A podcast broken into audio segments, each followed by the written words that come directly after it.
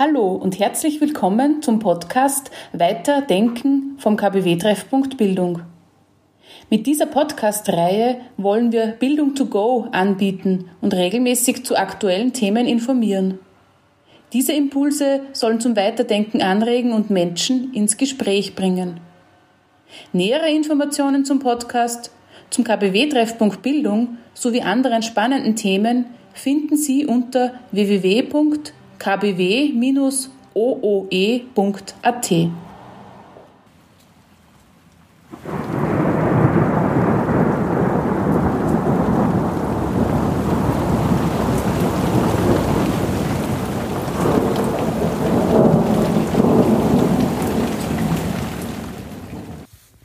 Was ist Klimawandel? Klimawandel gab es schon immer. Aber derzeit passiert der Klimawandel in einer Schnelligkeit, die es uns Menschen kaum möglich macht, uns anzupassen.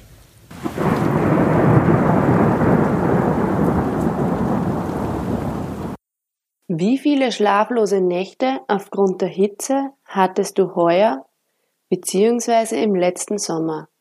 Wie hast du das erlebt? Schlaflose Nächte wegen der Hitze kenne ich nicht. Ich wohne im Erdgeschoss und meine Wohnung ist immer kühl.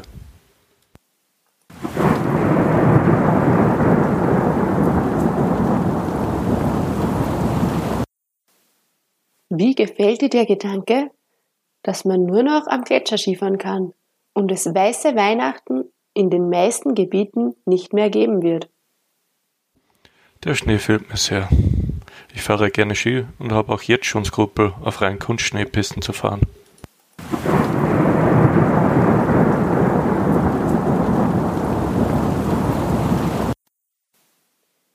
Warst du selbst schon mal Opfer einer Umweltkatastrophe?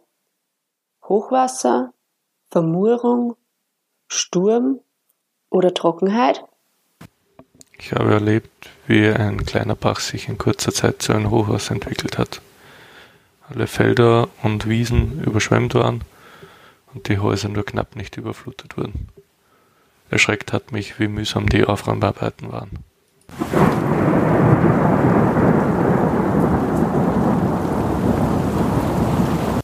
Von einer Umweltkatastrophe war ich zum Glück noch nie betroffen. Wie wirkst du dem Klimawandel entgegen? Im Alltag fahre ich, wenn es irgendwie geht, mit dem Rad bzw. mit den öffentlichen Verkehrsmitteln. Tägliche Einkäufe erledige ich mit dem Rad. Ich versuche Fahrgemeinschaften zu bilden und zurzeit buche ich keine Flugreisen, sondern benutze eher den Zug. Ich vermeide Plastik, esse wenig Fleisch und kaufe regionale Produkte.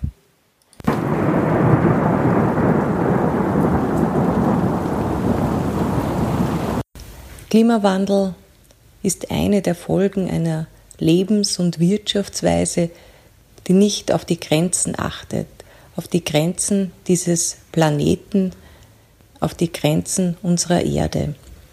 Ressourcen, jene, die gehandelt werden, wie zum Beispiel Rohstoffe, Gold, Lithium und so weiter, oder jene, die kaum etwas kosten, wie Luft, Wasser und Boden, werden verschmutzt, zerstört, wie zum Beispiel Regenwald, oder nachhaltig verbraucht, weil sie nicht recycelt werden.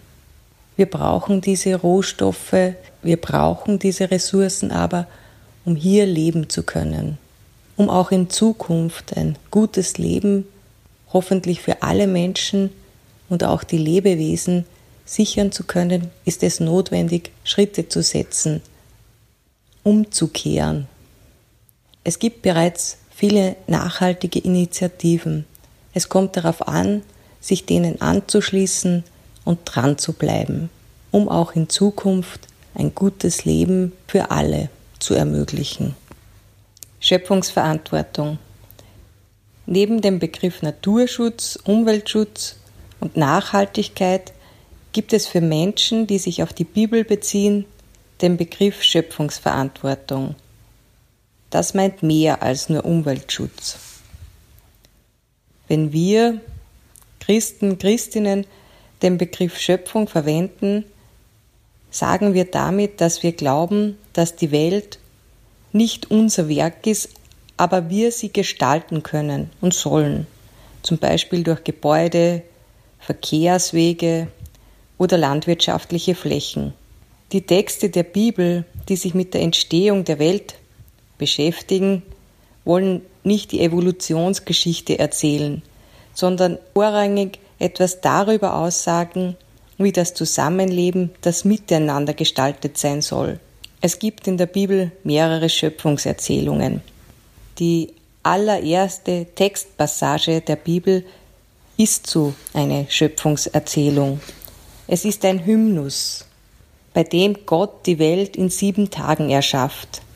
In einem wiederkehrenden Vers, einem Refrain könnte man sagen, wird betont, dass Gott sieht, dass das, was er geschaffen hat, gut, ja sehr gut ist. Alles wird als gut, als wertvoll und als Werk Gottes gesehen. Das bedeutet, in allem kann ich eine Spur Gottes finden, einen Hinweis auf ihn und alles steht in Beziehung zu Gott. Aber alle Lebewesen sind auch voneinander abhängig, stehen in Beziehung. Ein Ökosystem, in dem wir Menschen ein Teil sind, genauso wie alle anderen Lebewesen. Aber eben mit dem Faktor Gott, was meint, dass diese Erde unverfügbar ist, uns nicht gehört, sondern nur geliehen ist.